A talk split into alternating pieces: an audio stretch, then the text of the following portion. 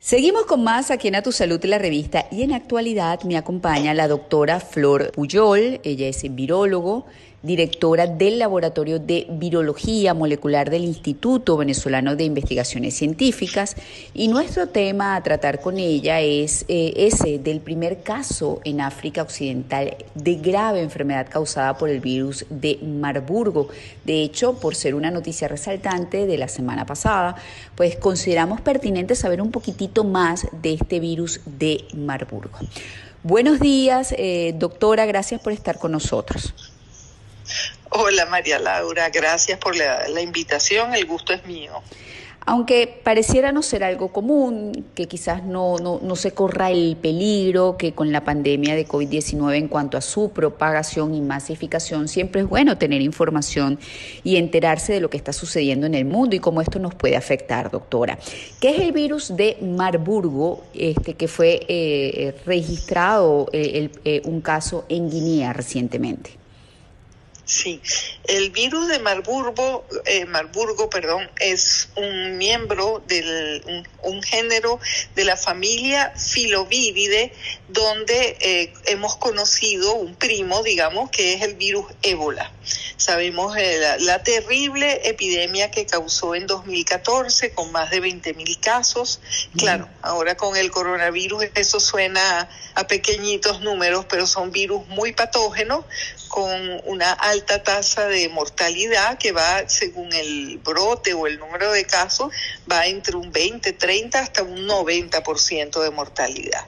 Son virus eh, eh, que se transmiten a través de los murciélagos y la característica de que es que hasta la fecha eh, estos virus infectaban mm, en países de África, más bien central, como la República Democrática del Congo, etcétera. Con la epidemia de 2014 se eh, descubre que eh, eh, también puede afectar a países del África Occidental Guinea, Liberia, Sierra Leone, ¿no? Y eh, en 2012 también se averiguó que el virus Marburgo también estaba alojado en murciélagos que viven en esa zona.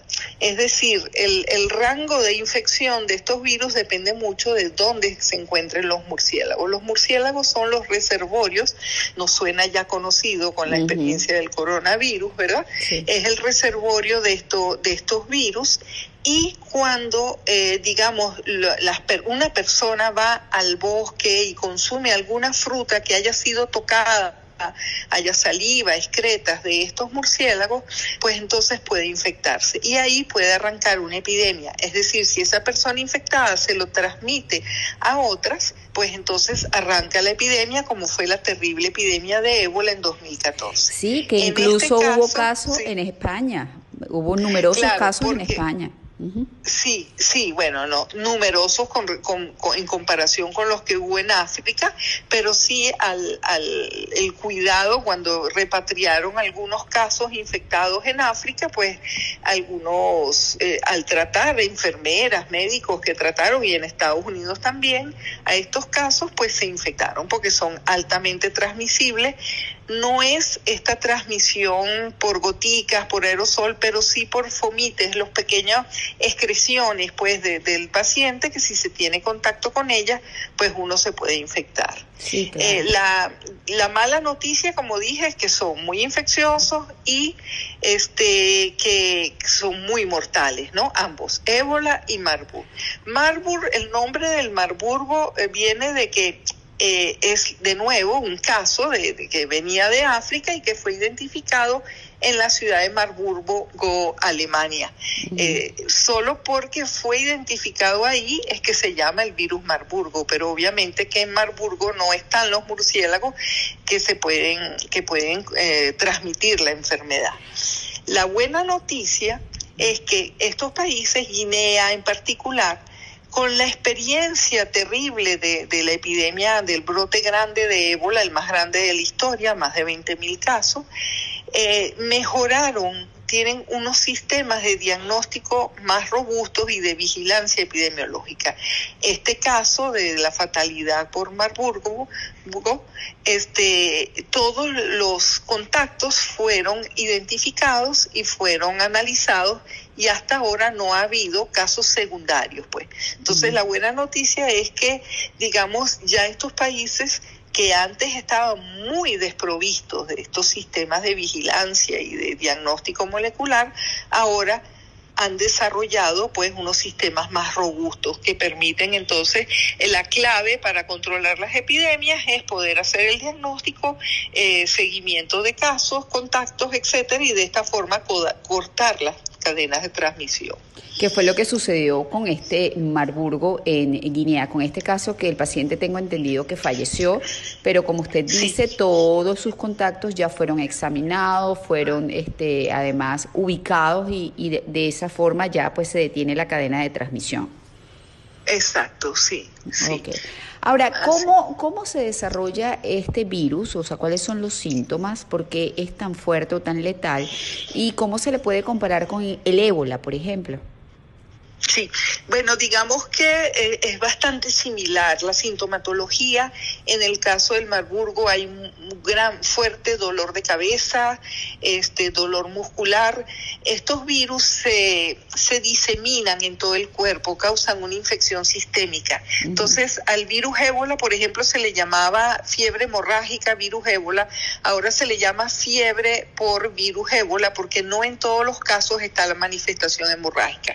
Pero eso no significa que no haya una infección sistémica y entonces a menudo viene ocasionando insuficiencia renal, insuficiencia hepática y buena parte de la, de la letalidad viene ocasionada por esta afectación a los órganos. Ok. De hecho, eh, tengo entendido que un equipo inicial de 10 expertos de la Organización Mundial de la Salud estuvieron en el terreno para investigar el caso y así apoyar eh, la respuesta a la emergencia y evitar precisamente lo que él afortunadamente se logró que, era la propagación. Exacto, sí. Todo apunta a que, a que fue controlado.